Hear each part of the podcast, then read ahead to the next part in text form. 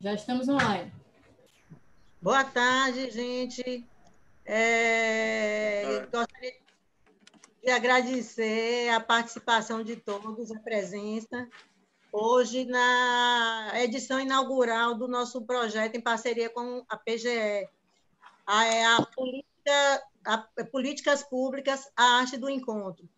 Esse evento vai acontecer sempre às quartas-feiras, às 15 horas, e paulatinamente nós iremos fazer a divulgação, certo? Gostaria de agradecer também é, a toda a equipe do TCE e da PGE, né, principalmente CE, CPL, que estão permitindo que a gente é, faça esse evento.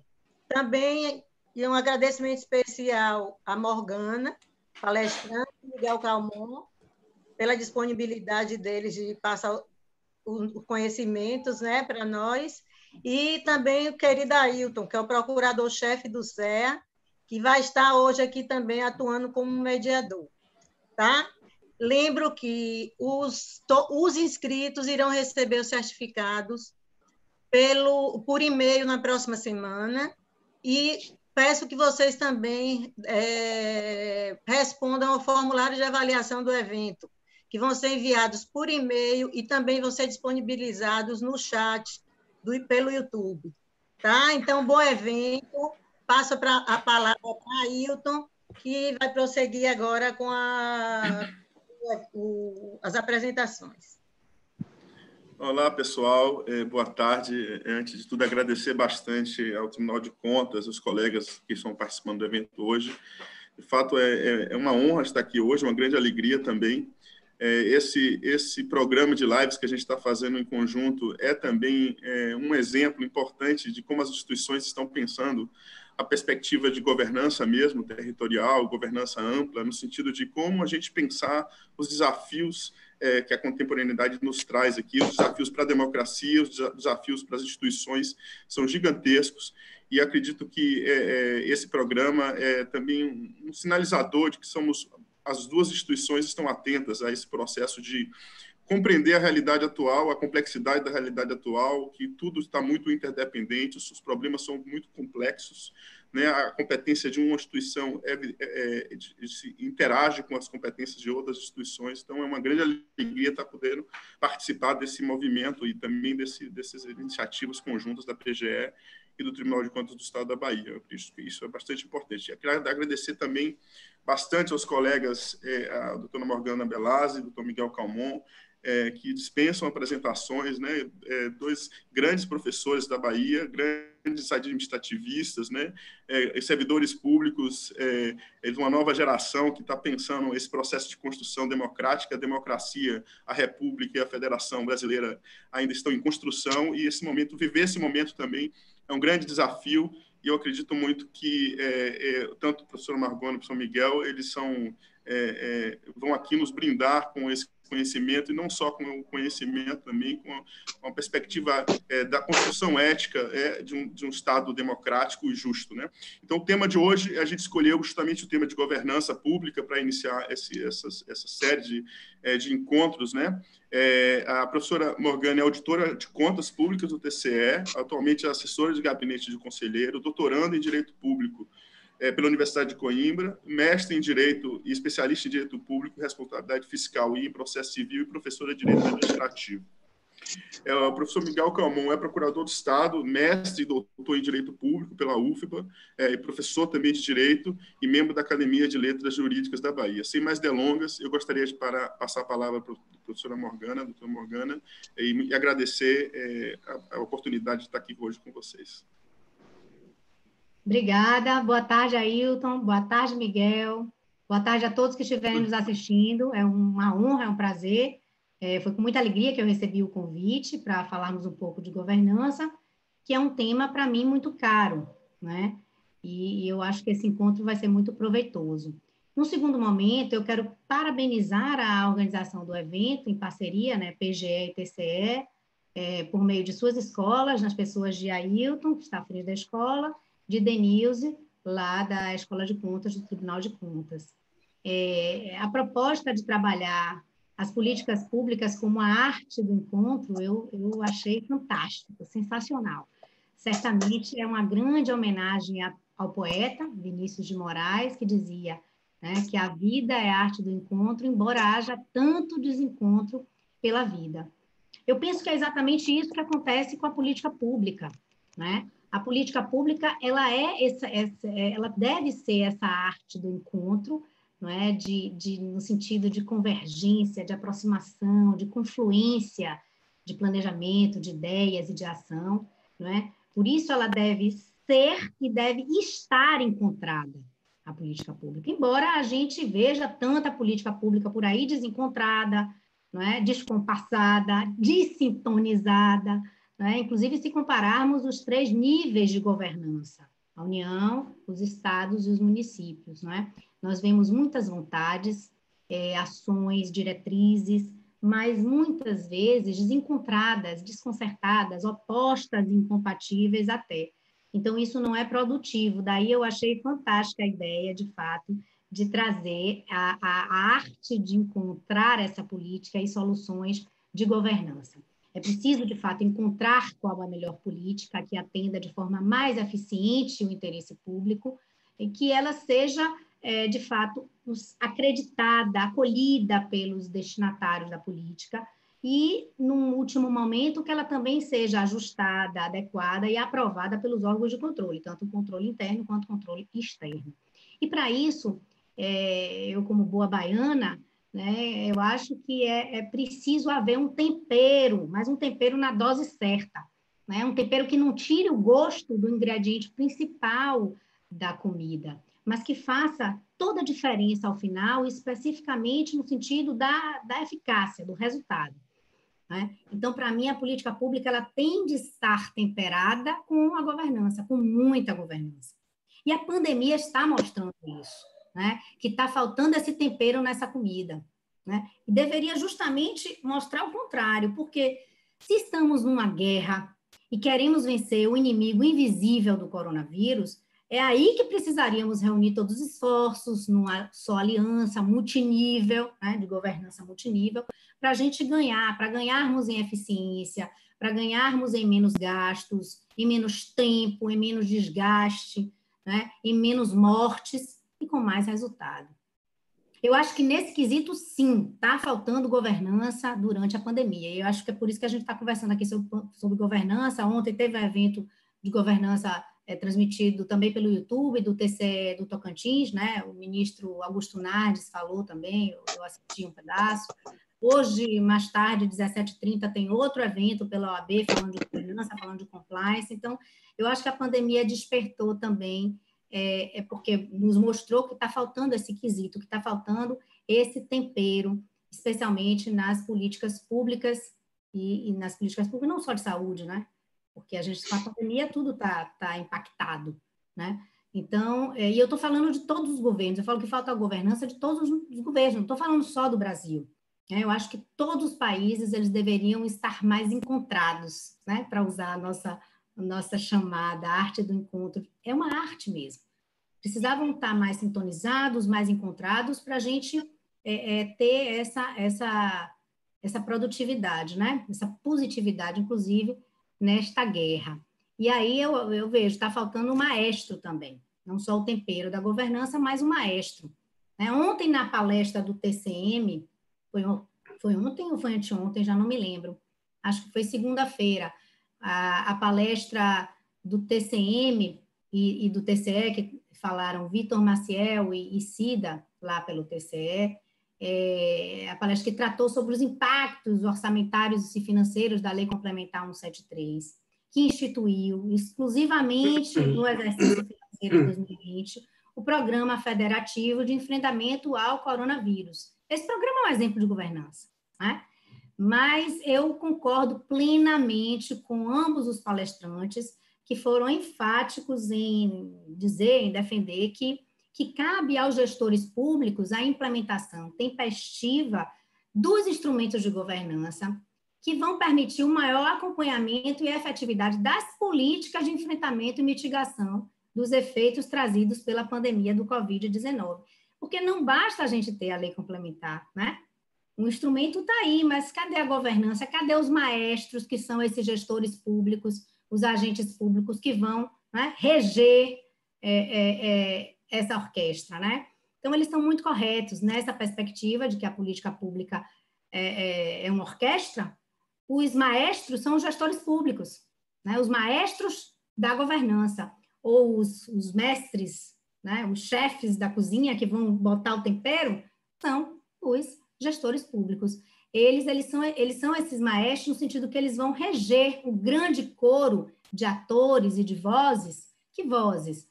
a voz da PGE, a voz do TCE, a voz do Ministério Público, a voz dos usuários, né? São muitos os atores da governança e precisa ter regência, né? Os gestores eles têm essa responsabilidade também e, e, e para que inclusive é, convirjam as vontades, porque eu, eu, eu não tenho dúvida nenhuma de que todos, todos esses, todas essas esferas ou instâncias de governança querem efetivamente a mesma coisa, querem que a política pública dê certo, traga resultados positivos, seja na área da educação, seja na área da saúde, seja na área da segurança, da limpeza urbana, do descarte dos resíduos sólidos, da sustentabilidade né, ambiental, social, do controle do desmatamento, enfim, são tantas áreas que, se for me deixar aqui falando, são tantas áreas em que é, é muito importante a governança que eu, seria mais fácil achar uma área em que não seja importante. Eu até agora não, não sei qual.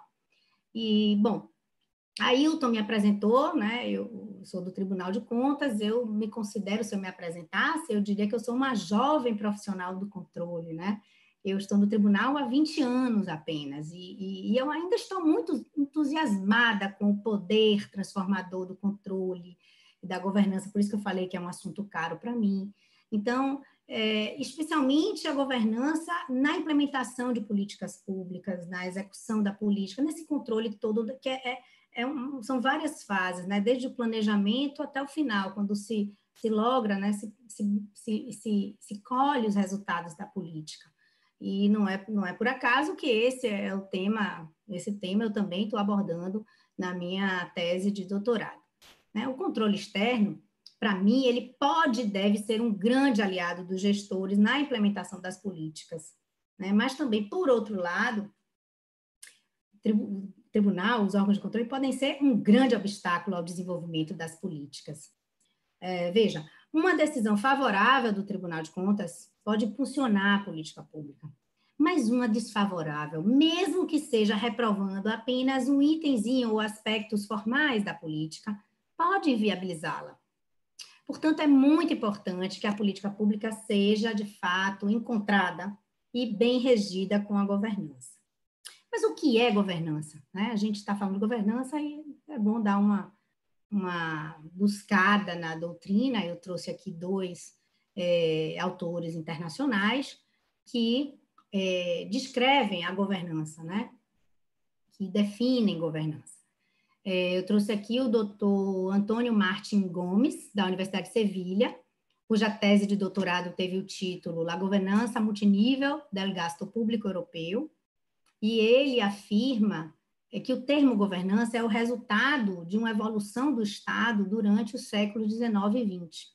Para ele, o termo governança pode ser utilizado de forma igual ao termo governo, no sentido de direção política, de administração, Porém, o uso contemporâneo atual do termo governança contempla um sentido diferente.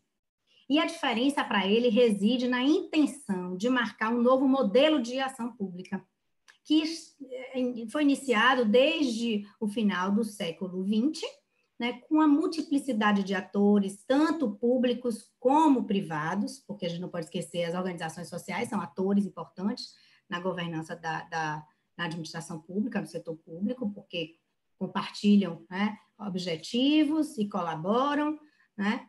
Então, esses atores públicos ou privados que compartilham o poder, que compartilham as decisões administrativas, que influenciam nas, nas tomadas é, é de decisão. Então, é assim que o Martin Gomes é, conceitua a governança. É, o professor Paulo Nogueira da Costa, esse é um português da Universidade de Coimbra, é, cuja tese de doutorado teve o título O Tribunal de Contas e a Boa Governança, eu tive a oportunidade, já estive com o doutor Paulo é, três vezes, porque estando lá fazendo doutorado é, em Coimbra, eu fui os três primeiros anos, já acabei os créditos, agora escrever a doutorado, mas já fui quatro anos seguidos para lá, para ter aulas e tal, e fiz questão de visitar o Tribunal de Contas lá em Lisboa e fui muito bem recebida, tanto pelo conselheiro é, José Tavares, quanto pelo é, doutor Paulo Nogueira da Costa, que estava lá como, como diretor, né, como se fosse o secretário é, lá. E, bom, então, o doutor Paulo, ele afirma que a governança é um conceito alternativo ao de governo, tá? de que é um pouco diferente é, do conceito do, do espanhol, né, do Martin Gomes. O português, ele diz que a governança é um conceito alternativo ao de governo. Para ele, o final do século XX foi marcado por uma mudança radical no modo como as decisões de política pública são tomadas, implementadas, e tendo havido uma transição né, é, é, da realidade com as decisões fundamentais. Elas eram tomadas de uma forma, com uma estrutura, e aí passaram a ter uma outra estrutura. E, e e essa nova estrutura é caracterizada pela dispersão do poder, e aí ele também coincide com a definição do Antônio Martin Gomes, porque ele diz que essa, há uma fragmentação de responsabilidades entre os diversos atores da política pública, diversos atores né, das ações governamentais. Portanto, os dois autores internacionais divergem um pouquinho, mas no final convergem para uma só definição de governança, é, como sendo uma nova forma de governar, com mais níveis de controle, com mais colaboração, com mais integração, como a Ailton acho que falou no início, não é? essa, essa reunião, é, é conjugação de esforços mesmo, é? para a, a gente alcançar um maior engajamento, a gente alcançar a maior transparência. Eu fiz um artigo que foi publicado ano passado na revista jurídica da Procuradoria-Geral do Distrito Federal, com esse título, Governança Multinível. Então, eu tive que, eu retirei esses trechos de lá desse meu artigo, porque eu tive que ler vários autores que conceituam governança. Alguns chovem no molhado, outros avançam, né? Então, eu publiquei esse artigo e nele eu, eu, eu defendo no final justamente, é, bom, eu defendo, eu apresento os consórcios públicos, é, que para mim são um grande exemplo no Brasil de uma governança multinível, né? é, principalmente esses consórcios públicos interfederativos, que você tem, de fato, três níveis né, da federação, a União com os estados e com os municípios. Mas, ainda que seja entre municípios de uma região, esse consórcio público, para mim, representa muito bem uma nova forma de governança, certo? E, no meu entender, tem tudo para serem promissores, para alcançarem seus propósitos, mas, é claro, precisa de controle, a gente não pode abrir mão.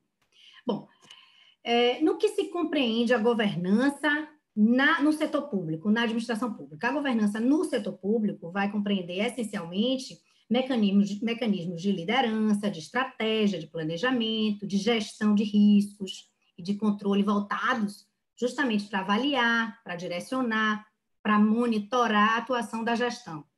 Por isso, a governança ela é fundamental no, na administração pública também, porque se fala, começou a se falar muito de governança, mas é, no setor privado. E daí a gente está avançando. Agora, claro que essa governança ela tem que ser integrativa, ela tem que ser colaborativa, ela tem que ser democrática, ok? Onde é que está a obrigatoriedade legal de governança no setor público?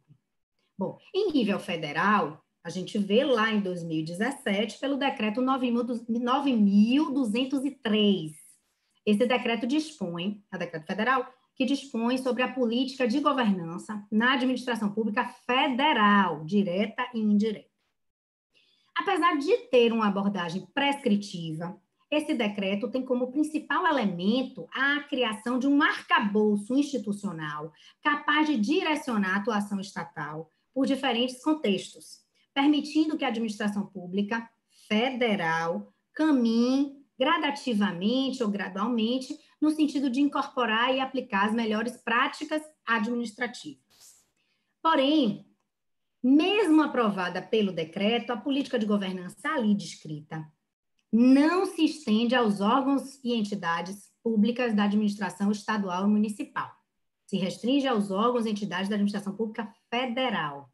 Afinal, como sabemos, os princípios da separação de poderes e da autonomia federativa impedem que o decreto federal seja estendido às instituições públicas das esferas menores, da esfera estadual, da esfera municipal. Em razão disso, existe já até um, no Congresso Nacional um PL, um projeto de lei, é o PL 9.163 de 2017, para que, por meio da lei, se for aprovado, é, haja a determinação da aplicação da, das diretrizes do decreto federal para os demais poderes e entes federativos, né?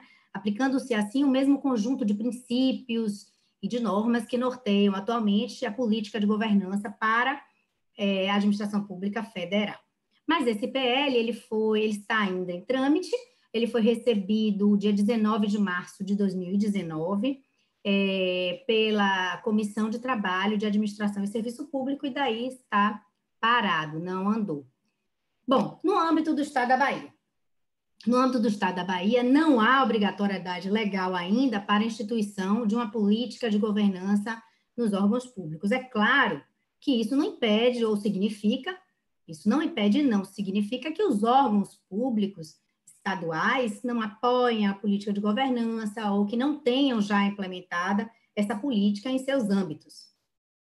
O que eu estou falando é que na esfera legal, pelas pesquisas e até onde eu pude alcançar, hoje até consultei lá a biblioteca do tribunal para ver se estava certo mesmo, porque pelas pesquisas não há ainda norma ou decreto ou lei é, no, no, âmbito de, da, da Bahia que obrigue essa política, a instituição dessa política de governança nos, nos órgãos públicos. Então, o que eu estou falando é isso.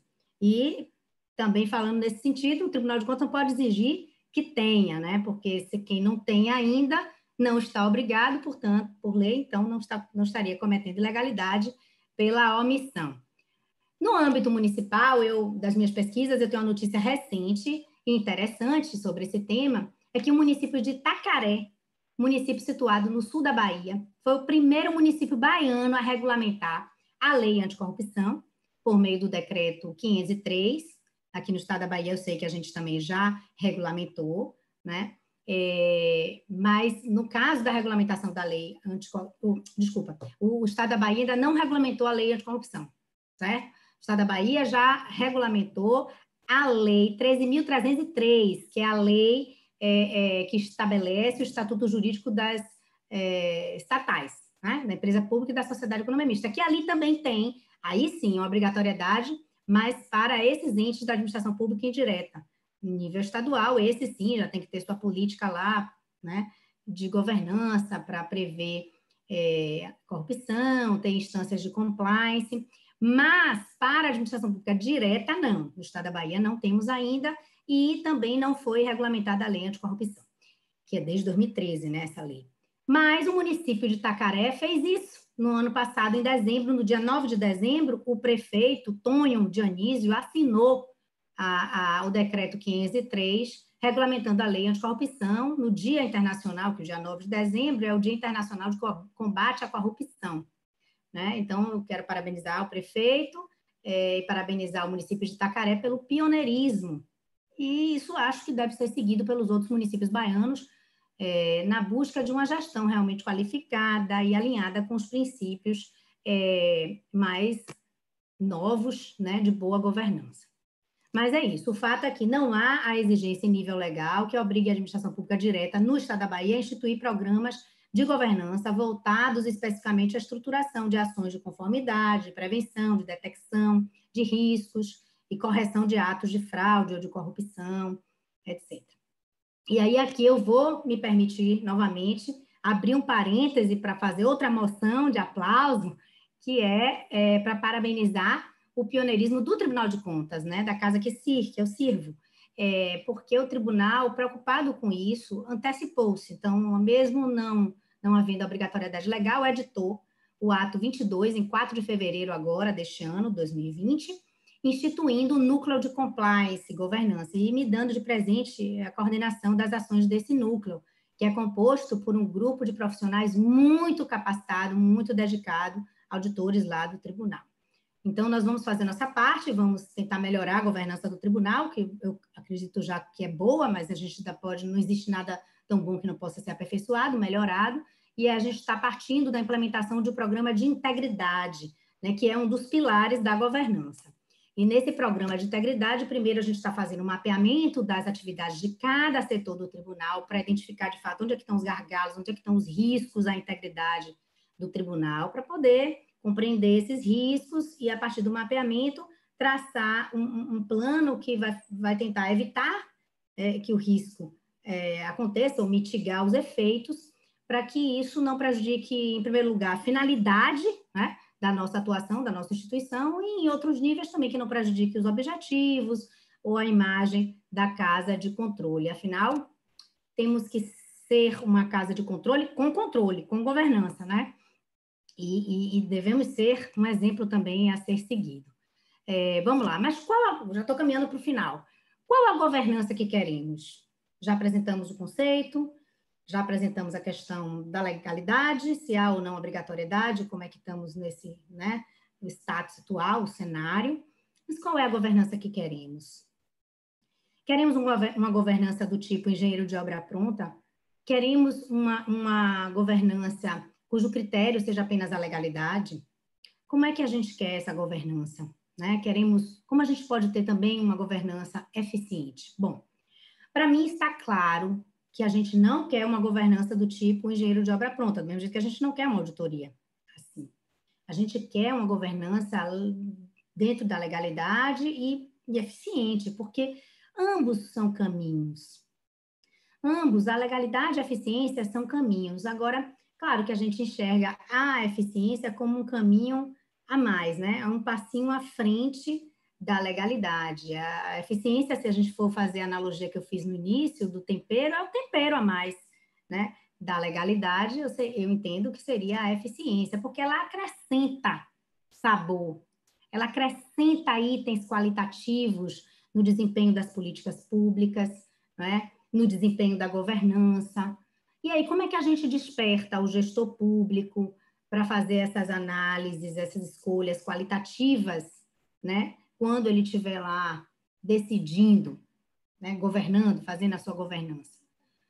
A pandemia é pródiga de exemplos para responder isso.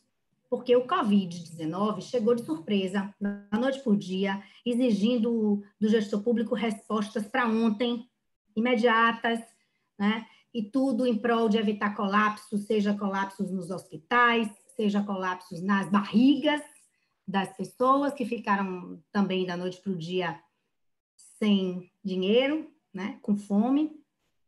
Então, esses gestores, que são os verdadeiros maestros das políticas públicas, usando da arte do encontro, tiveram que encontrar saídas rápidas.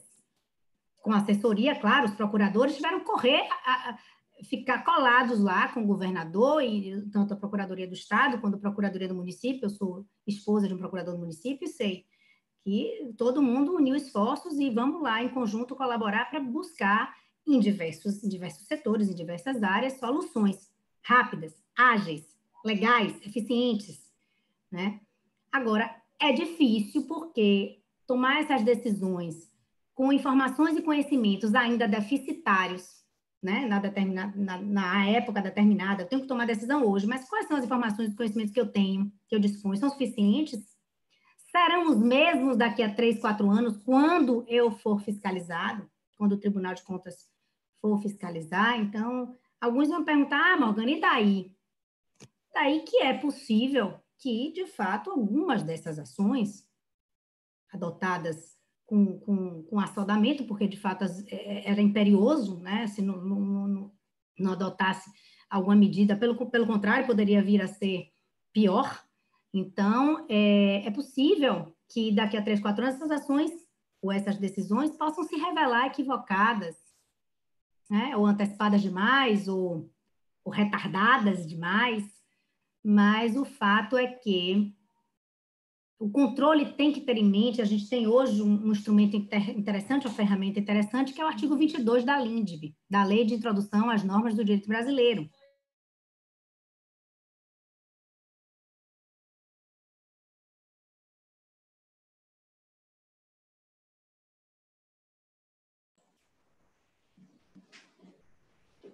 Parece que a professora Morgana travou, né?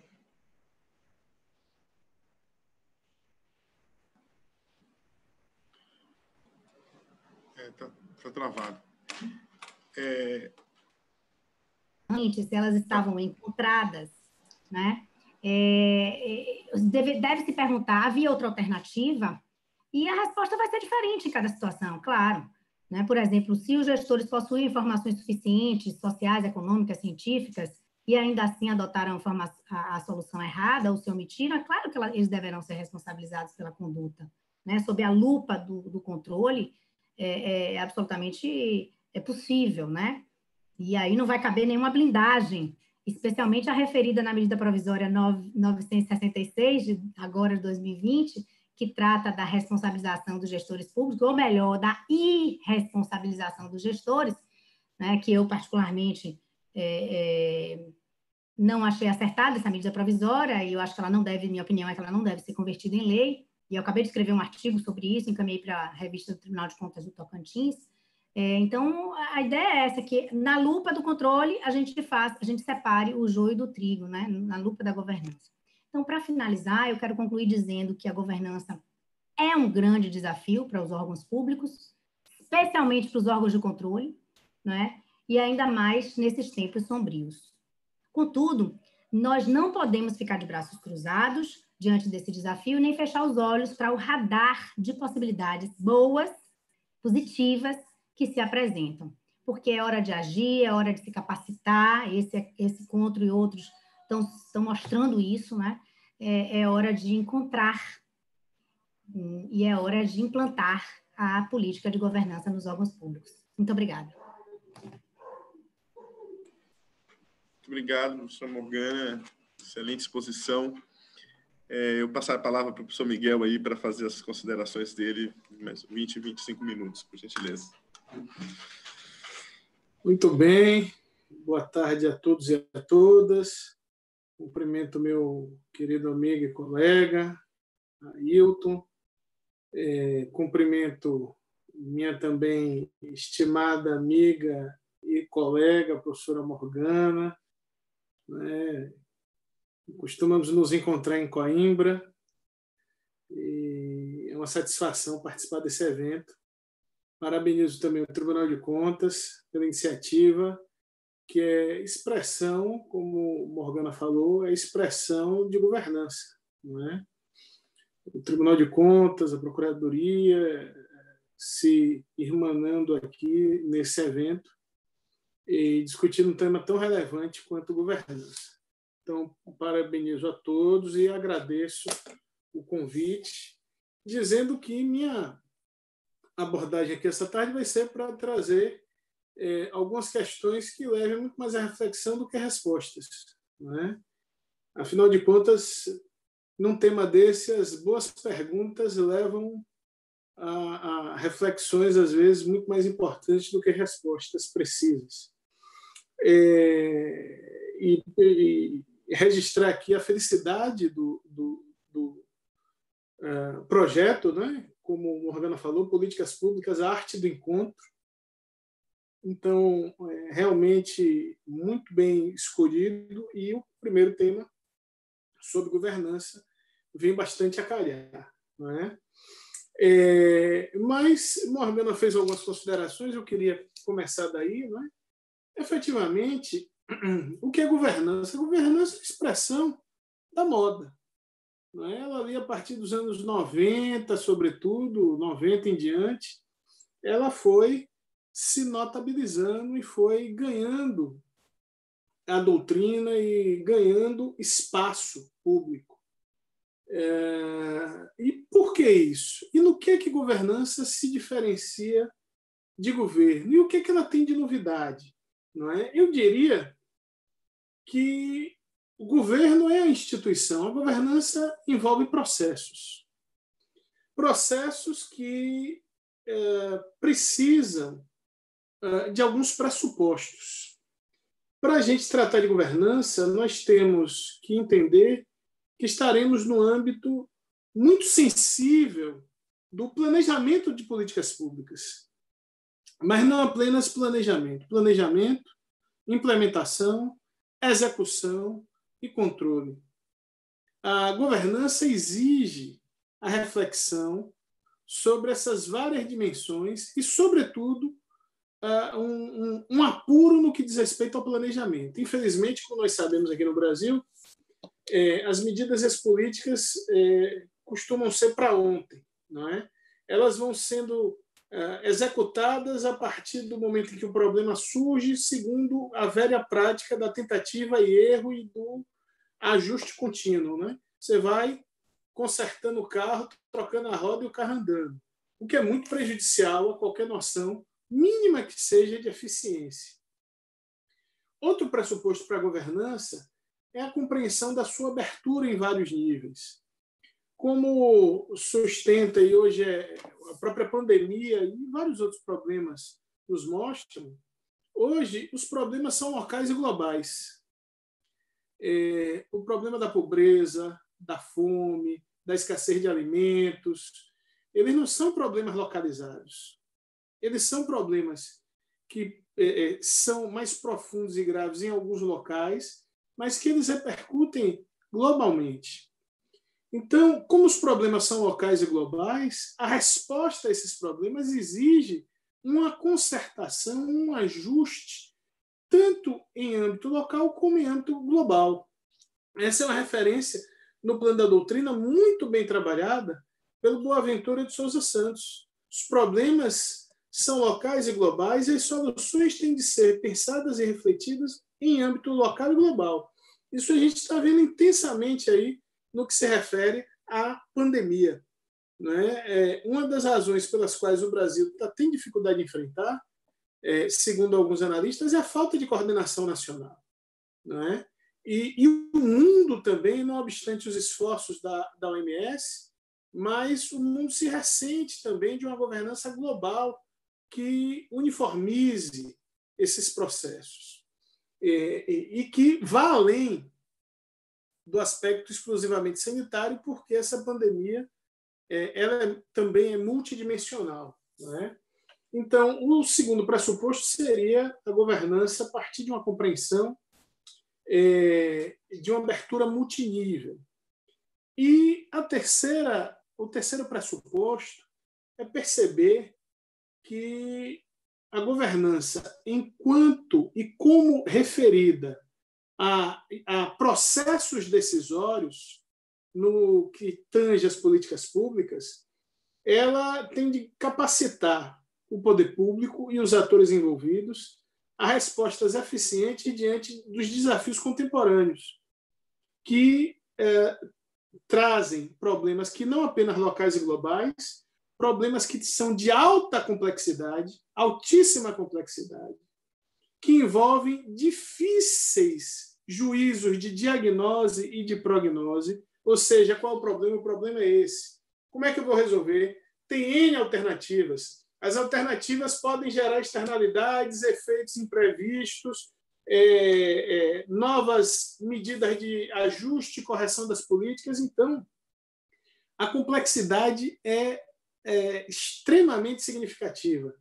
Além disso, vivemos numa sociedade contemporânea em que os riscos são bastante é, destacados também riscos ambientais, riscos tecnológicos, é, riscos sanitários, como estamos vendo. E, por fim, mais dois desafios que pressionam a governança, que são a aceleração do tempo, como nós percebemos, né? As demandas surgem para o poder público responder ontem, anteontem, tudo é acelerado, a nossa vida é acelerada e às vezes, é, a, a, eu não vou dizer nem demora, às vezes o tempo normal de resposta do poder público impacta em vidas. Vidas, não números, mas vidas, famílias, trabalhos, empresas. Isso tudo redunda em vidas que são afetadas. E, finalmente, outro desafio para a governança é a sua adequação é, a ponto de extrair as novas potencialidades a partir das tecnologias que têm surgido. Né? A, a, a, as novas tecnologias propiciam a redução da relação espaço-tempo.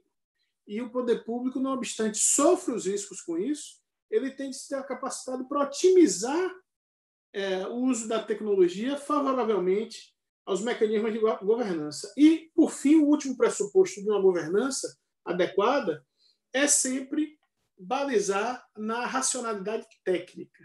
Isso é fundamental. Morgana fez referência aí, não é? Eu acho que é aquela esfera de insindicabilidade da chamada discricionariedade técnica cada vez é, está mais em questão. E isso é transferido também no âmbito da governança. Então, é, firmados esses pressupostos, e destacado aí o, boom que a expressão teve a partir dos anos 90, é preciso reconhecer que ela tem uma certa ambiguidade. Por que essa ambiguidade? Porque eu acho que todos já ouviram falar de governança pública, mas também já ouviram falar de governança corporativa, governança global. É, e por que a governança tem todos esses encaixes? Porque ela é uma noção formal.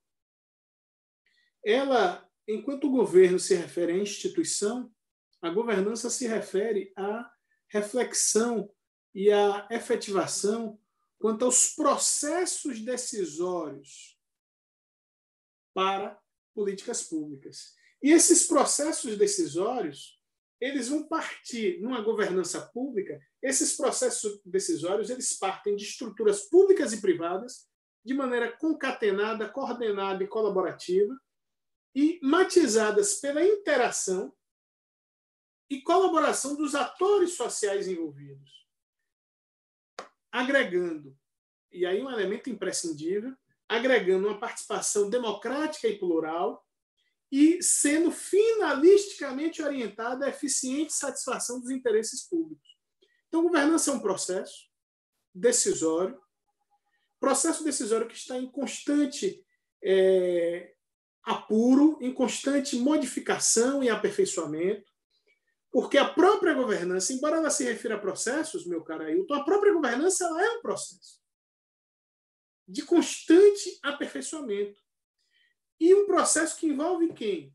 Envolve nos vários níveis a instância pública e a instância privada, coordenada pelo poder público, mas aberta aos atores sociais, aí, com ampla participação democrática e plural, e vinculada, como não pode deixar de ser, vinculada ao interesse público.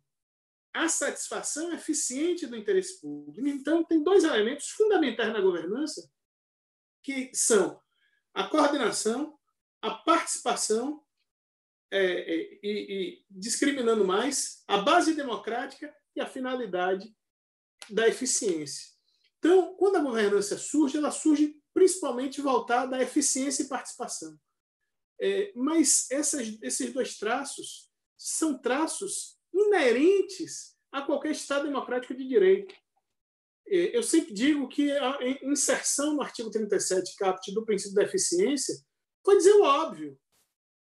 Não se pode pensar em princípio da administração pública sem pensar na eficiência. A legalidade tem que ser eficiente, a moralidade tem que ser eficiente, a publicidade tem que ser eficiente,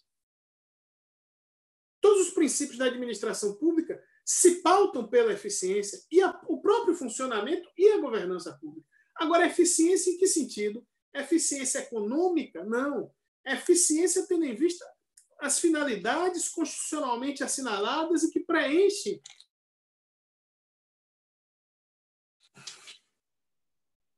e que preenchem essa noção vaga e aberta em abstrato que é o interesse público.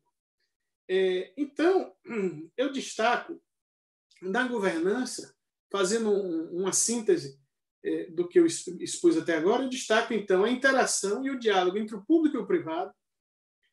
E aí, Morgana, é preciso muito esmero no, na, no, no design institucional da governança para evitar os riscos constantes de captura, né? a captura do poder público, das instâncias públicas pelos interesses privados.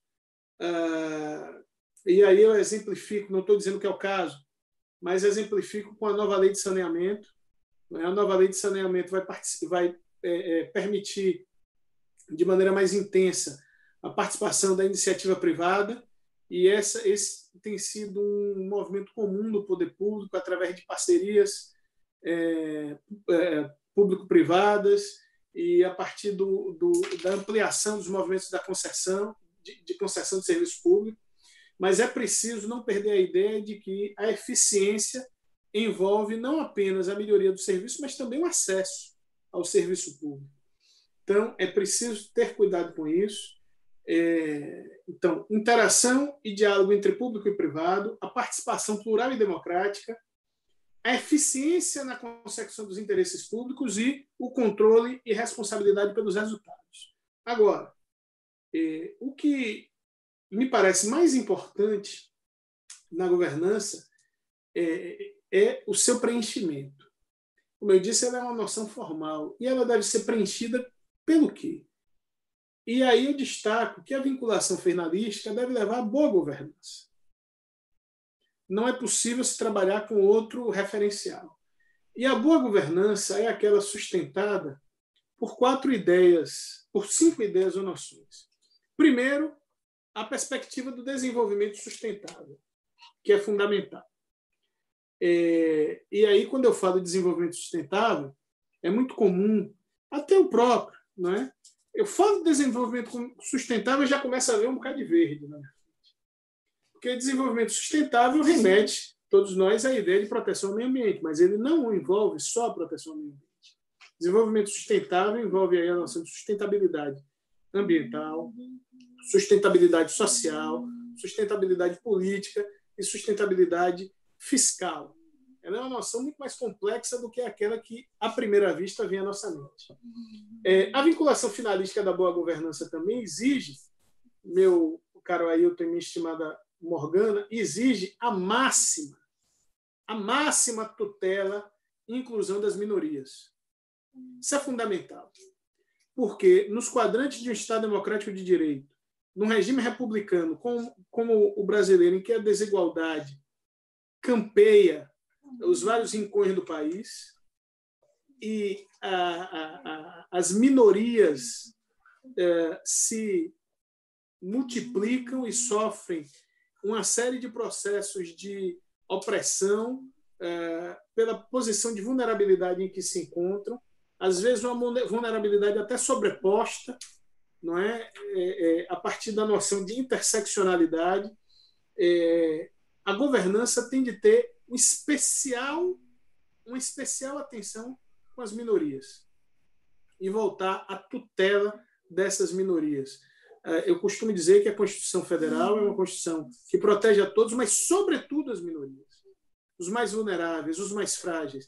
Isso a gente vê logo a partir do artigo 3, quando a Constituição é, prevê lá a construção de uma sociedade livre, justa solidária, erradicar a pobreza, reduzir desigualdades sociais e regionais e promover o bem de todos sem preconceito. Isso envolve o que? A tutela das minorias, em todas as suas manifestações. E, e, e no Brasil, por vários fatores, as minorias são superpopulosas. Não é? As mulheres, os negros, os índios, os LGBTs, é, o, o, o, várias, é, os, os deficientes, não é?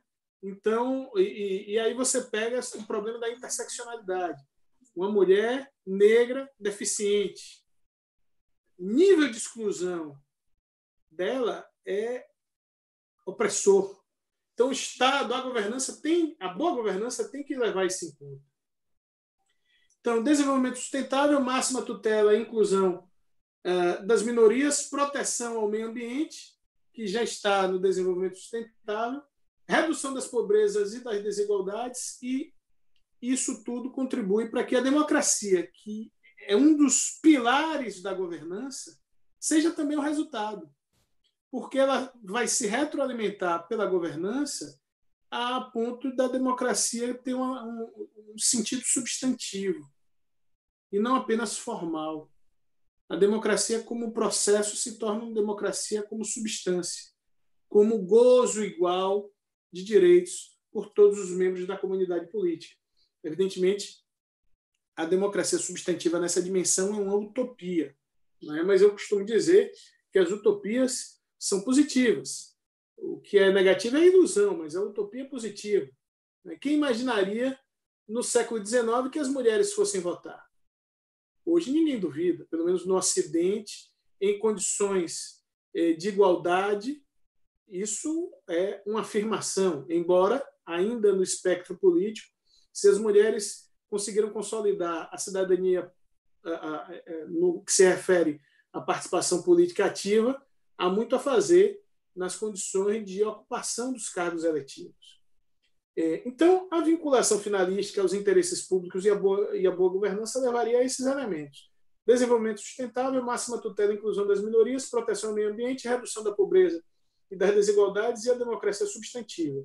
E quais os resultados que a governança deveria almejar? Ora, os imperativos de uma nova governança, os imperativos de uma nova governança constitucionalmente adequada vão exigir novos mecanismos decisórios e de gestão, resgate e reestruturação da, da burocracia pelo desenho finalístico do Estado, e aí eu falo burocracia no sentido weberiano, não, é? não no sentido de entrave, de ineficiência, e, sobretudo, a governança deve levar, meus caros, a uma nova compreensão do serviço público, envolvendo aí serviço público como atividade e serviço público referido aos servidores. É preciso resgatar o sentido e o valor do serviço público e dos servidores públicos para o funcionamento adequado, efetivo do poder público. E isso nós vimos e estamos vendo com a pandemia. Como o serviço público de saúde é imprescindível e toda a estrutura que lhe dá suporte. Morgana destacou aí os trabalhos que as procuradorias vêm tendo para dar suporte, o trabalho que certamente os tribunais de contas estão tendo na fiscalização e no controle e na busca da eficiência dessas, desses procedimentos que estão sendo instaurados. Isso tudo exige o resgate, a revalorização do serviço público como, como processo, como atividade, melhor dizendo, e do servidor público, que tem, como todos nós sabemos, né, tem sido aí, durante anos, combatido como um dos males da eficiência, que levam à ineficiência do serviço público e de uma forma que me parece profundamente inadequada e injusta. É, e, e, já encaminhando para o encerramento, que eu acho que meu tempo já está aí se encerrando, é, a governança poderia se utilizar do que para isso?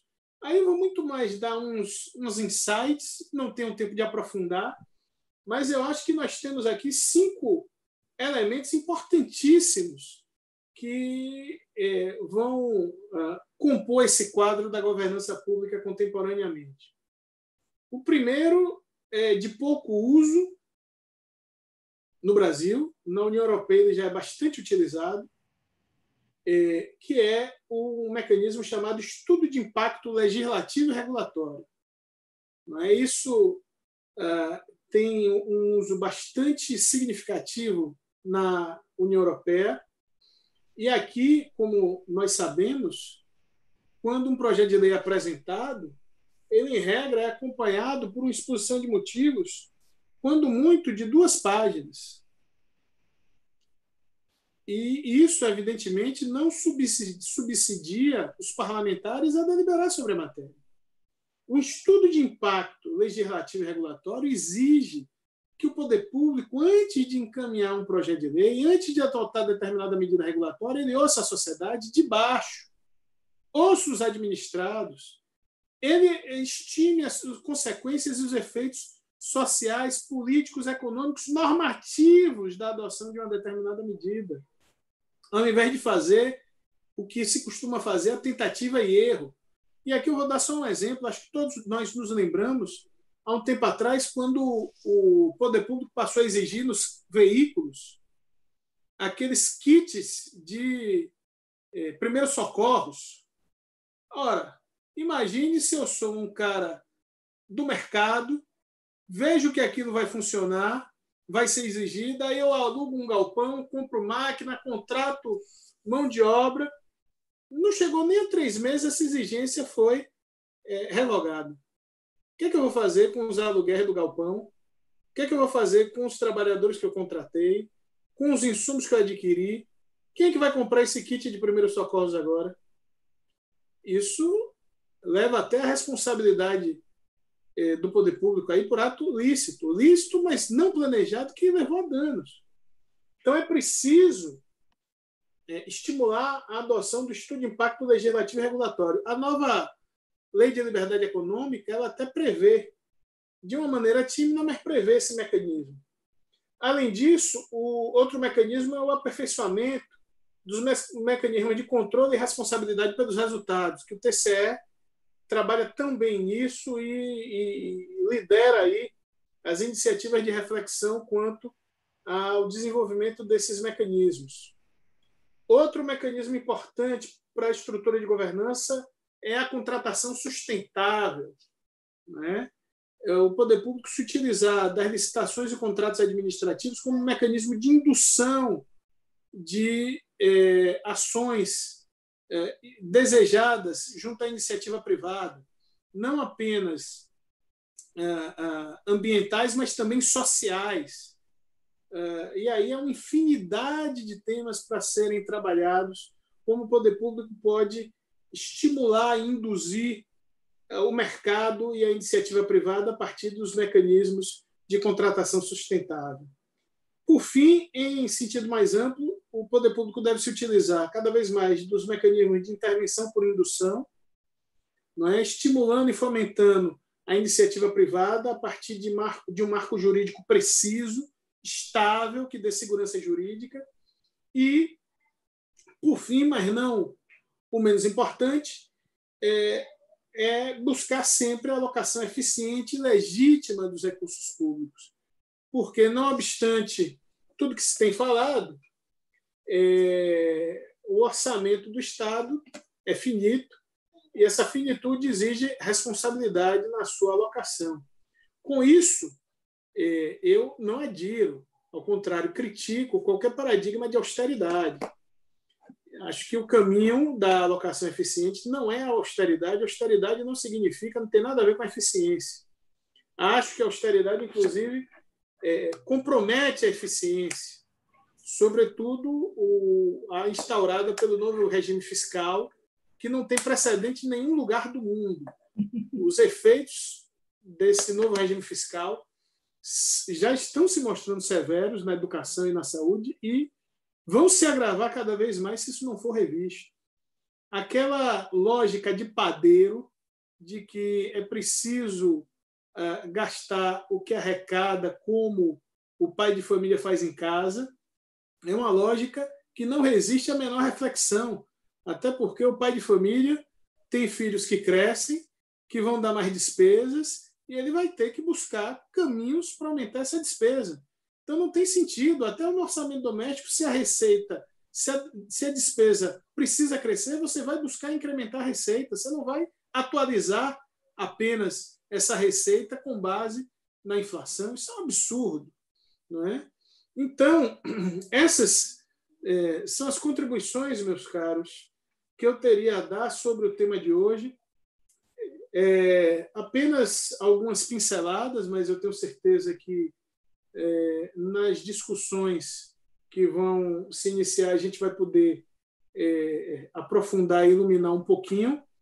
E agradecer a minha estimada amiga Morgana, que iluminou também, né, tratando de alguns temas, é, permitiu um, uma, uma análise dessa noção tão complexa de governança então, eu agradeço a oportunidade, o debate, parabenizo pela iniciativa e devolvo a palavra ao meu querido uh, amigo Ailton.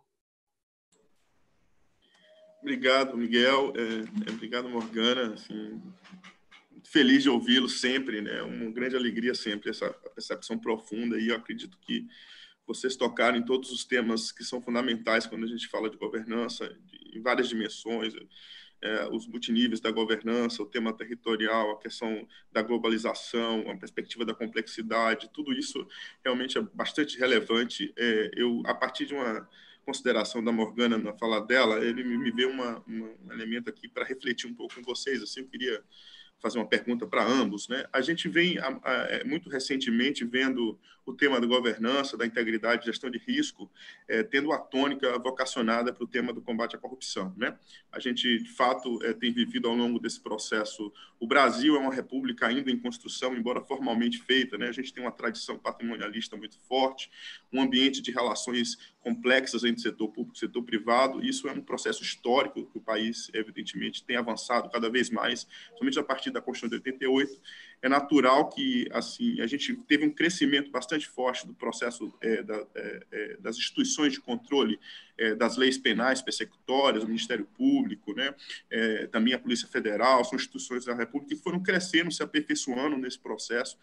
E, e, de fato, a gente vê esse momento é, com essa tônica do combate à corrupção. Só que a lei penal e a, o combate à corrupção ela é só uma dimensão da governança, da gestão de risco, da integridade no fundo, ela tem um papel, mas a gente tem outras dimensões relacionadas à questão, é, é, que é pensar uma perspectiva do desenvolvimento, da construção de um ambiente seguro para o desenvolvimento da gestão pública, é, no sentido das próprias lideranças poderem estar atuando. É importantíssimo a gente separar o que, que é desvio e crime, o que, que é uma ação dentro de um contexto, de uma complexidade foi aí evidentemente relacionada, a questão dos recursos, a própria capacidade de instrumentos jurídicos de ação do Estado que estão atrasados, a própria deficiência de financiamento, tem uma série de assuntos e elementos que trazem para o gestor que é, na verdade, a liderança. A liderança é o elemento central aí, como o senhor Marcana falou, na governança. A atuação segura de um bom gestor, no sentido daquele que quer realmente fazer uma implementação de política pública, tem que efetivamente ter um ambiente seguro, porque se a gente não tiver isso, principalmente no momento que a gente precisa de inovação,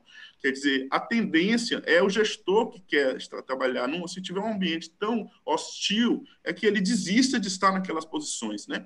Então, a gente precisa ter um grande cuidado nesse processo, porque é, a questão penal, a gente tem que observar o, o devido processo legal, a ampla defesa, tem as suas instrumentalidades que devem ser fortalecidas cada vez mais, mas é só uma dimensão. E a gente precisa separar o que é lei penal do que, que é a perspectiva Outros, primeiro eu falo, e dois aspectos importantes para mim aí, é, em, em, relação à construção do desenvolvimento desse ambiente também seguro para o bom gestor, e aí tem um elemento importante para mim também, que além da lei penal, o direito administrativo, o direito constitucional, a gente tem uma grande dívida histórica, aí o Miguel bem falou aí de todas as questões de desigualdade que o país vive, né?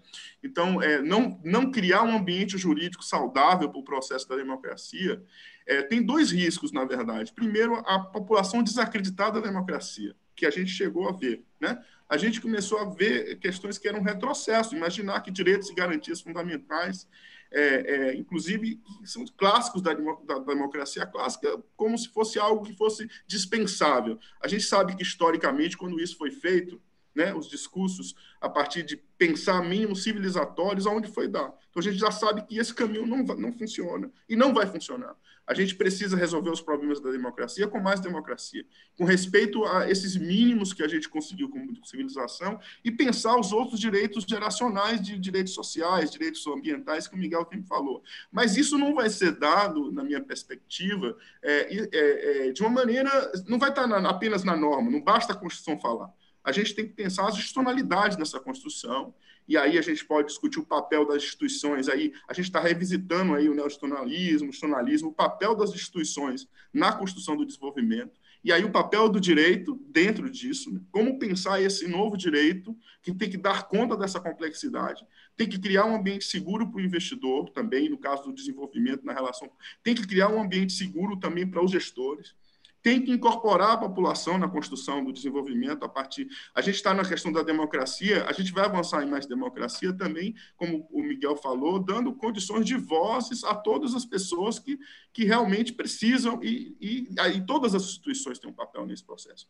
Agora, se a gente não pensar nessa complexidade e ficar apenas no reducionismo, é, a gente não consegue avançar enquanto país. Aí eu queria é, é, dizer inicialmente que eu, eu, acredito muito nesse desenvolvimento. A democracia é um processo histórico, mas eu avalio muito uma questão importante no desenvolvimento, uma necessidade muito profunda de a gente pensar o papel da advocacia pública, que tem uma tarefa muito difícil, que é mediar a discussão da questão da governabilidade política, da, da questão política, que, por mais críticas que se faça à questão eleitoral, à democracia, é ainda o único sistema que a gente conhece de representatividade. Então, a gente tem que valorizar a política enquanto saídas, as saídas virada política nesse processo. Então, é difícil o papel da advocacia pública nessa construção desse, desse, dessa mediação com a população e também o papel do Tribunal de Contas nessa construção. O controle tem um papel muito importante né, a gente vê o controle brasileiro cada vez mais se aperfeiçoando. Assim, a gente, eu entendo assim, quando falo em governança, o Tribunal de Contas da União é uma referência nacional e uma das referências internacionais. E todo o movimento que está sendo feito de pensar a perspectiva do controle integrado, tendo a governança como pilares, quem se dá, quem pega os conteúdos que o Tribunal de Contas está disponibilizado no tema da governança, na questão das, da cooperação com a CDE, vê a, que a, a, aquele movimento do controle é um patrimônio nacional, né? como os tribunais de contas dos estados que criam essa, essa, essa perspectiva de construção de uma governança mais integrada. E aí eu fico muito feliz, por exemplo, de ver o movimento do Tribunal de Contas, inclusive o papel educacional que é também o controle na, na perspectiva de construção dessa política.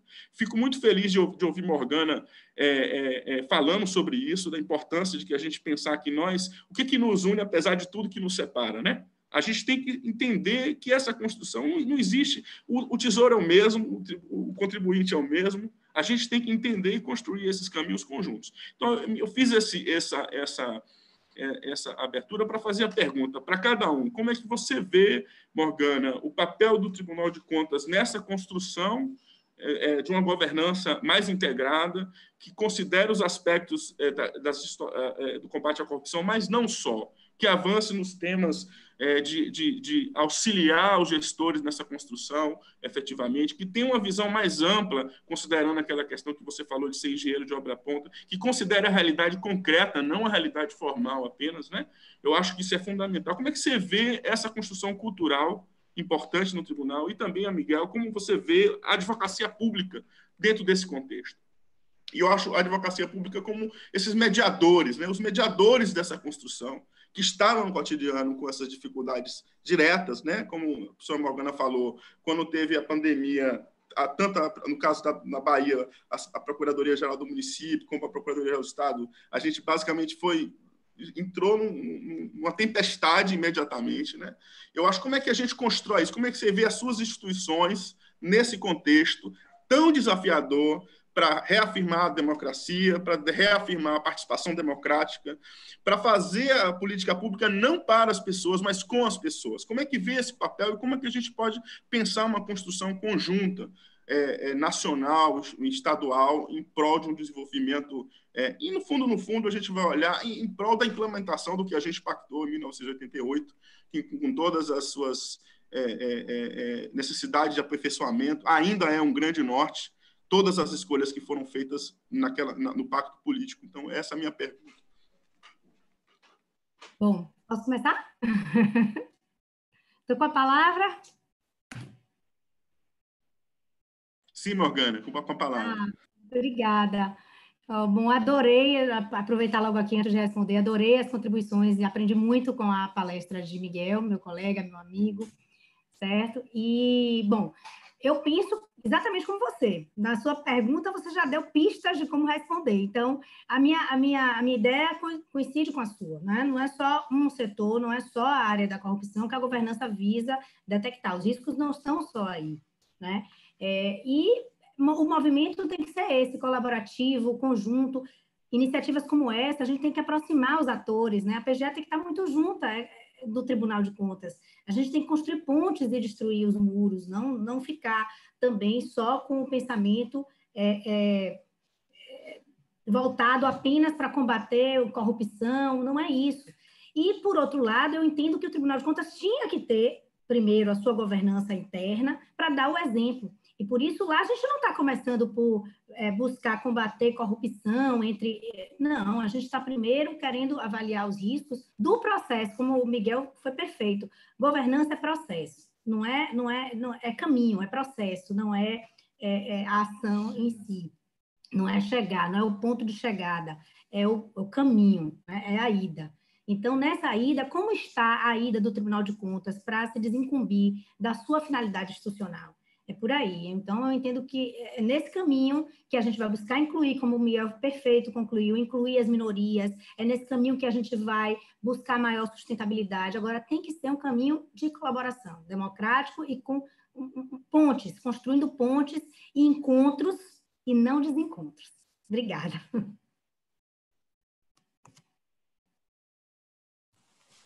Você, Miguel. Bom, é, eu, eu, essa pergunta foi para a Morgana, mas eu concordo com ela. Acho que o papel do Tribunal de Contas é, é esse aí, e, ela, e ele está indo na linha que Morgana destacou aí, to, tomando um espaço importante nesse processo. Bom, e a advocacia pública, né? A advocacia pública, é, eu costumo dizer, Ailton, que se o judiciário é o último bastião das liberdades, a advocacia pública é o primeiro bastião em favor do administrado. Não é? Ele, ela tem o relevante papel de não decidir, nós não decidimos, importante destacar, mas temos o importante papel de definir os marcos da legalidade da legitimidade da ação pública. E esses marcos, é, inclusive finalísticos, vão nortear todo o processo de governança. E nisso, a advocacia pública, de certo modo, como você bem falou, Ailton, ela tem de se renovar, se reinventar e de inovar. Porque ah, os desafios são muito grandes. Primeiro, ah, é, é, embora a gente esteja falando para advocacia, da advocacia pública, eu acho que nenhuma carreira jurídica hoje pode ficar ensimesmada no direito. Os desafios que o direito, ah, que interpelam o direito, exigem uma compreensão interdisciplinar ou até transdisciplinar. Os problemas que a gestão pública enfrenta, que são submetidos à advocacia pública, dentro dessa noção de marco de legalidade e legitimidade, envolvem a consideração, sopesamento, avaliação de aspectos políticos, econômicos, sanitários, sociais. Então, o, o, o, se, segundo a concepção que eu sei que vocês compartilham, se direito nunca foi texto de lei, agora cada vez menos ele é texto de lei, porque a, a norma vai integrar a realidade, a construção da norma integra a realidade. Então, o primeiro aspecto é essa abertura à interdisciplinaridade. É... O segundo aspecto, Ailton, o que eu acho importante é a advocacia pública estar sensível à realidade, sobre, sobretudo à realidade da gestão pública. Não é? Nós vivemos num Estado é, que, tendo em vista as dimensões do Brasil e a desigualdade social, um Estado é, pobre. População, a grande maioria da população é pobre. Você viaja pelo interior, há um tempo atrás eu fiz uma, uma, uma viagem mais longa. De um lado eu via a miséria, do outro lado eu via a pobreza na estrada. De um lado miséria, do outro lado pobreza extrema. Então, a, a ação, sobretudo nesses municípios, dos órgãos do Estado, nesses municípios das prefeituras nesses, nesses municípios, é extremamente pressionada pela realidade. É, e aí, realidade, eu falo das coisas mais simples às mais complexas, desde a capacitação dos agentes públicos, não é? desde o mais elementar, que é a capacitação do agente público, que está lá na ponta, atendendo o cidadão, que às vezes não sabe é, é, o que, é que tem que fazer para ordenar uma despesa, que às vezes não tem como fazer a, a, não tem conhecimento básico para ver se aquele medicamento que foi entregue atende ao que foi requisitado, que não tem estrutura, às vezes, para ver se a merenda é, é, é, atende ou não à compra. É? Se foi comprado a mais ou a menos. Isso aí é expressão da ineficiência. E o desafio da advocacia pública é muito grande. Não é? E da gestão pública em geral, essa capacitação é algo complexo. Então, a abertura à interdisciplinariedade, interdisciplinaridade, a abertura à realidade e a compreensão da necessidade de capacitação dos agentes públicos, é, me parece que são grandes entraves aqui que a advocacia pública enfrenta. Isso tudo vai se somar ao que você falou, Ailton, que é a insegurança. O gestor é, temeroso, não é? São, são, são situações distintas. O gestor irresponsável do temeroso. O temeroso, às vezes, ele pode levar a um grande dano ao interesse público, por não agir, pela inação, pelo medo, pelo receio de ser responsabilizado. Por isso, é realmente importante a definição de pautas objetivas e seguras de legitimidade para o gestor público. Não é? é ter cuidado e precisar especificamente o que é improbidade. Não é qualquer ofensa, não é qualquer irregularidade que é improbidade administrativa. Não é? Eu acho que isso tudo exige é, um esforço muito grande da advocacia pública, mas mais do que esses aspectos que eu falei aí, como você bem disse, a advocacia pública é um elemento é, é, de, de interação, de estímulo à interação. E eu acho que a boa governança exige, sobretudo, o diálogo entre a gestão e os órgãos de controle que visam, e não pode ser diferente, visam o mesmo objetivo, a boa governança, a boa consecução do interesse público. Então, acho que o principal elemento aí é o diálogo interinstitucional entre a gestão, a administração pública e as várias instâncias de controle, para antecipar resultados, é, estimar problemas que podem ser, vir a, a surgir e evitá-los. Eu acho que é mais ou menos isso. Maravilha, obrigado, Morgana e Miguel. Eu vou fazer uma pergunta para a plateia aqui. É, o Cássio Souza ele faz uma pergunta o seguinte: como gerar uma governança efetiva num país tão grande e fragmentado politicamente como o Brasil? Pergunta para vocês dois. Primeiro, Morgana. Tá. É, bom, é fato que o nosso país tem, tem dimensão continental, mas tem solução para isso, Cássio. Eu vejo que a, a governança dá pistas é, no sentido da interação. Eu falei na minha, na minha é, palestra, no início, dos consórcios públicos como um bom exemplo que a gente pode diminuir essa distância, esse tamanho, quando você reúne problemas análogos, reúne recursos para combater um determinado é, mal, como a gente tem o consórcio Nordeste, que atuou bastante agora para combate à pandemia.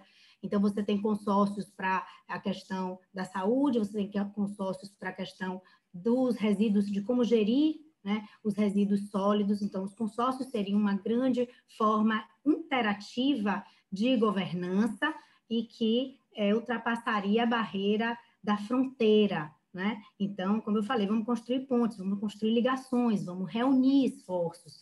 Não, aí a gente consegue, é, mesmo com um, um, país desse tamanho, implementar uma governança de forma é, é, positiva. Por quê? Porque dois, dois municípios juntos pensam, planejam e têm maiores condições de, de alcançar é, os objetivos e, e, realizar o interesse público das suas populações, porque não são diferentes, os interesses são os mesmos, os recursos é que, é que são limitados, né? Mas quando a gente reúne, é, então a resposta vai por aí, é, aglomerando, é, se reunindo, a gente consegue, seguiria, como a gente já está conseguindo com os consórcios públicos, superar a dimensão do nosso país.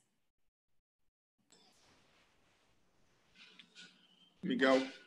Eu concordo com o Morgano, eu acho que é, é preciso inovar, o consórcio do Nordeste foi inovação, é, e acho que outro mecanismo importante é a tecnologia.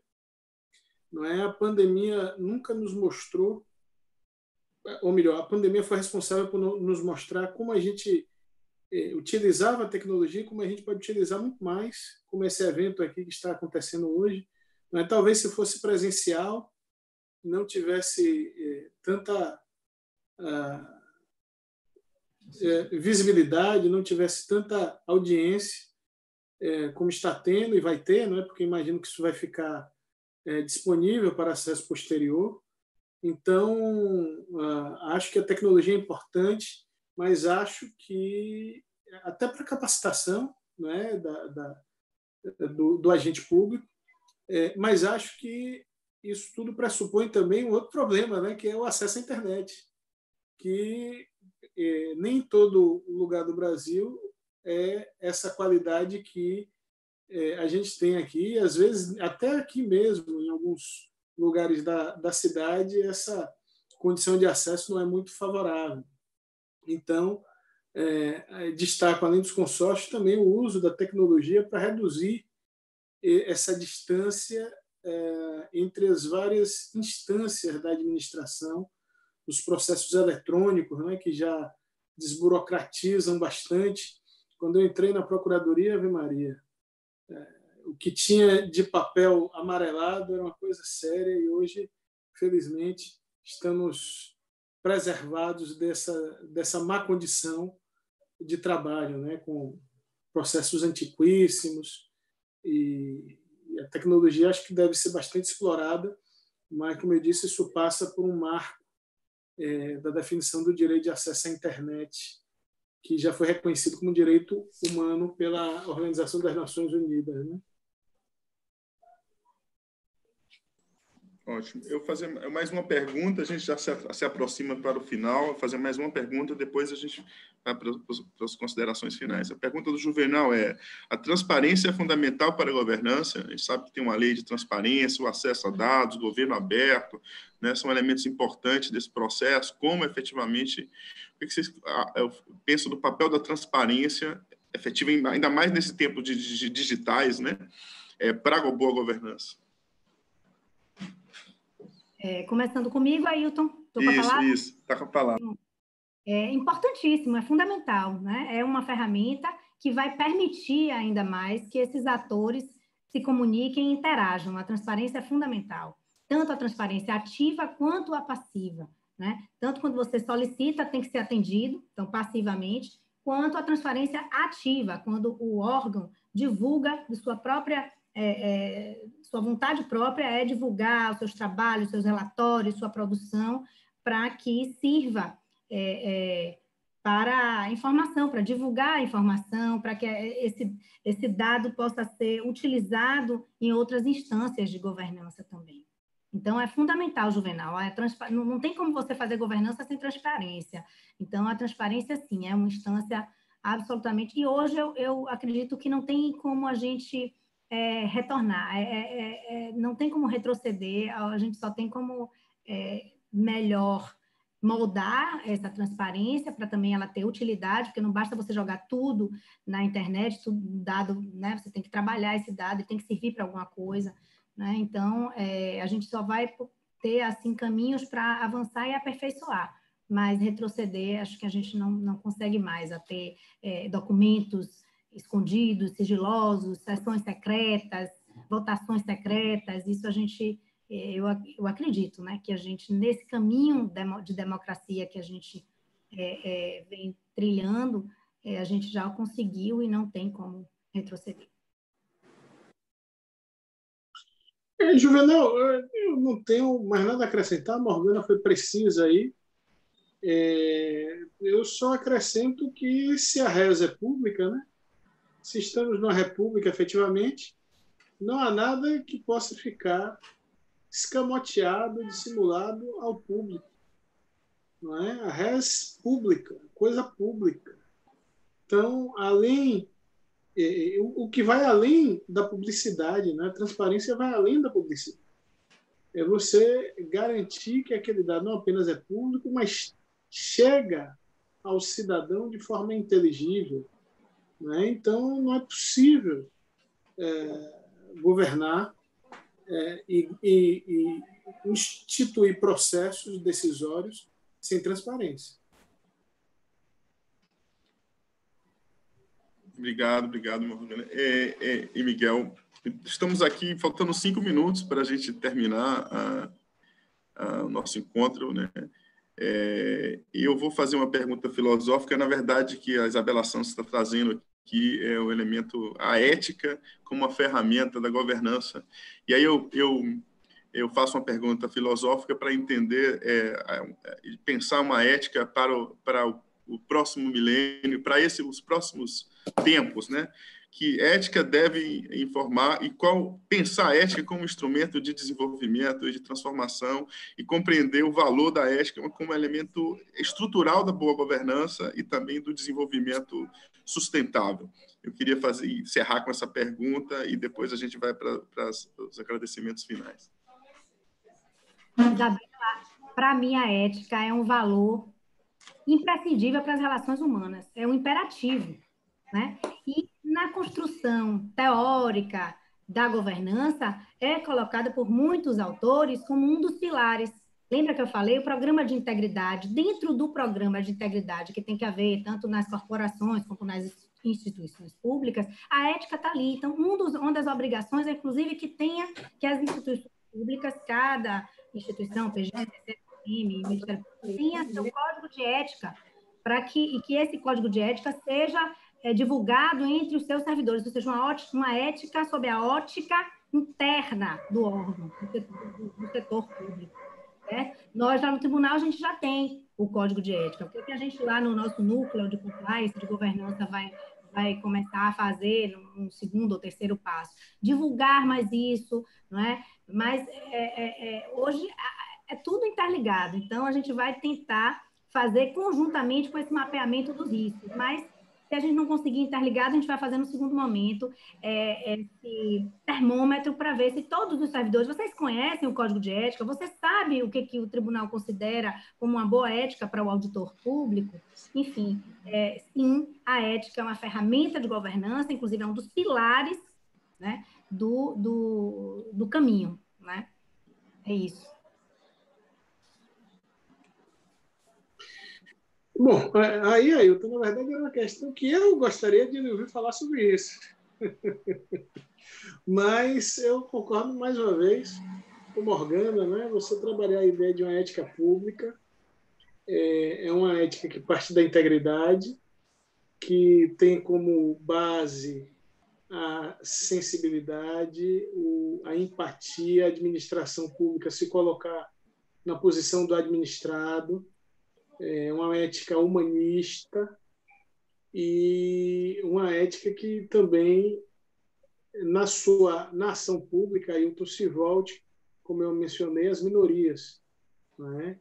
A sensibilidade, a empatia com a posição do administrado das minorias, mais a integridade é, e essa, essa dimensão é, da, da eficiência que não pode ser perseguida sem esse elemento basilar da ética pública. Né? Então, eu acho que é mais ou menos isso: trabalhar, compreender, introjetar a ética pública é, com a integridade, que sempre foi a sua noção é, de arcabouço, sua noção de base, mas também é, desenvolver a perspectiva da sensibilidade, da empatia do poder público para com a posição do administrado. O administrado não é um número, não é um cadastro, é uma vida e tem que ser, com base nisso, entendido e resolvido o problema dele. Ele não é mais um. Ele, para ele, aquela demanda é a demanda. O poder público pode ser mais um, mas tem que ser tratado na relevância que a demanda tem para o administrado. Então, acho que a ética pública exige também cada vez mais essa empatia e o trabalho da dimensão humanista. É maravilha, obrigado, gente. É, Para encerrar, É, só queria é, é, falar um pouco é, da questão, rapidamente, do, da a Procuradoria, em relação a, professora Morgana falou da questão dos estágios atual das instituições no campo da governança da integridade, né? A gente tem é, a, a, gente tem começou a, a CGE, né? Que é, é, do Estado, ela é, tem um programa de gestão de risco, né?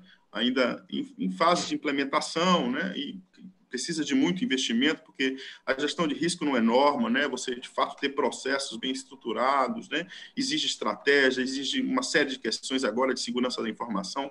Então, não é algo que se faz da noite para o dia, né? Nós temos um piloto lá de gestão de risco, inclusive no meu próprio setor é um dos pilotos da gestão de risco, e a gente está é, tá, ia lançar o nosso programa de integridade, acho que em abril, um pouco antes da aí veio a pandemia, a gente tinha feito até um, um seminário para o lançamento do programa de integridade, a gente teve que, de alguma maneira, esperar um pouco passar, mas eu queria só referenciar que a instituição é, tem muito interesse de aprender também com a experiência do TCE no, no, seu programa de integridade. A gente estudou alguns programas de integridade de algumas procuradorias gerais dos estados, assim, tem alguns estados mais avançados, né? E a gente precisa aprender com quem já está fazendo. Então, eu só queria, é, acho que eu posso falar pela minha instituição, efetivamente falar que nós queremos aprender um pouco também, compartilhar o que a gente souber na questão do nosso programa de integridade e gestão de risco, que é um, um desafio gigantesco para nossas instituições, né? A gente precisa é, é, fazer o nosso dever de casa para a gente poder também ter legitimidade para tomar o dever de casa das, das outras instituições aí dentro das nossas competências. Então, eu queria, para encerrar, agradecer profundamente a professora Morgana, a professor Miguel, né? agradecer ao Tribunal de Contas e à Escola de Contas, né? É, a Cristina, a Denilze, dizer que a gente está muito honrado, muito feliz de, de estar tá, é, é, nesses esforços comuns no campo da educação, que eu acho que se além da governança nos une, se algo que nos une ainda mais é a educação, é o lugar que a gente tem para é, compartilhar né, saberes e construir juntos um futuro possível. Então, muito feliz desse encontro. Esse é um primeiro encontro é, é, que a gente tem de uma série, como a é, Cristina falou no início, uma série quinzenal, quarta, cada quarta-feira terá uma live com, com algum colega da Procuradoria, algum colega do Tribunal de Contas, com algum convidado, para que a gente traga esses temas que, é, que são relevantes, que a gente considera importantes nesse momento tão desafiador, mas também com tantas potencialidades de transformação, tanto individuais quanto sociais. Então, muito obrigado, até a próxima. É, é, é, muito feliz e sempre muita alegria estar com vocês, sempre um grande aprendizado é, e também é, é, Espero que possamos nos encontrar mais vezes sobre outros temas. Tá? Muito obrigado, até a próxima. Se quiser se despedir. Obrigado, Ailton. Obrigado, Morgana. Obrigado a todos. Grande abraço. Obrigada. Foi um ótimo encontro. Com certeza. Um abraço. Ótimo encontro, ótimo poético. muito, muito sucesso nesse projeto. Para nós todos. Para nós todos. Um abraço. Grande gente. abraço. Até mais. Tchau.